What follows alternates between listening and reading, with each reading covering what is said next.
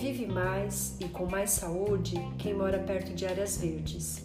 Pesquisa financiada pelo Departamento de Saúde Pública dos Estados Unidos mostrou que a incidência de doenças crônicas diminui e que a expectativa de vida aumenta entre a população de bairros mais verdes em comparação a aqueles mais cinzas. Nos bairros mais verdes, a incidência de diabetes foi menor em 14% e a de hipertensão em 13%. Os casos de hiperlipidemia, excesso de gorduras como colesterol no sangue, caíram 10%. O número total de pessoas que apresentaram algum tipo de condição crônica foi 4,9% menor nestas regiões. Agora é hora de refletir e responder à questão.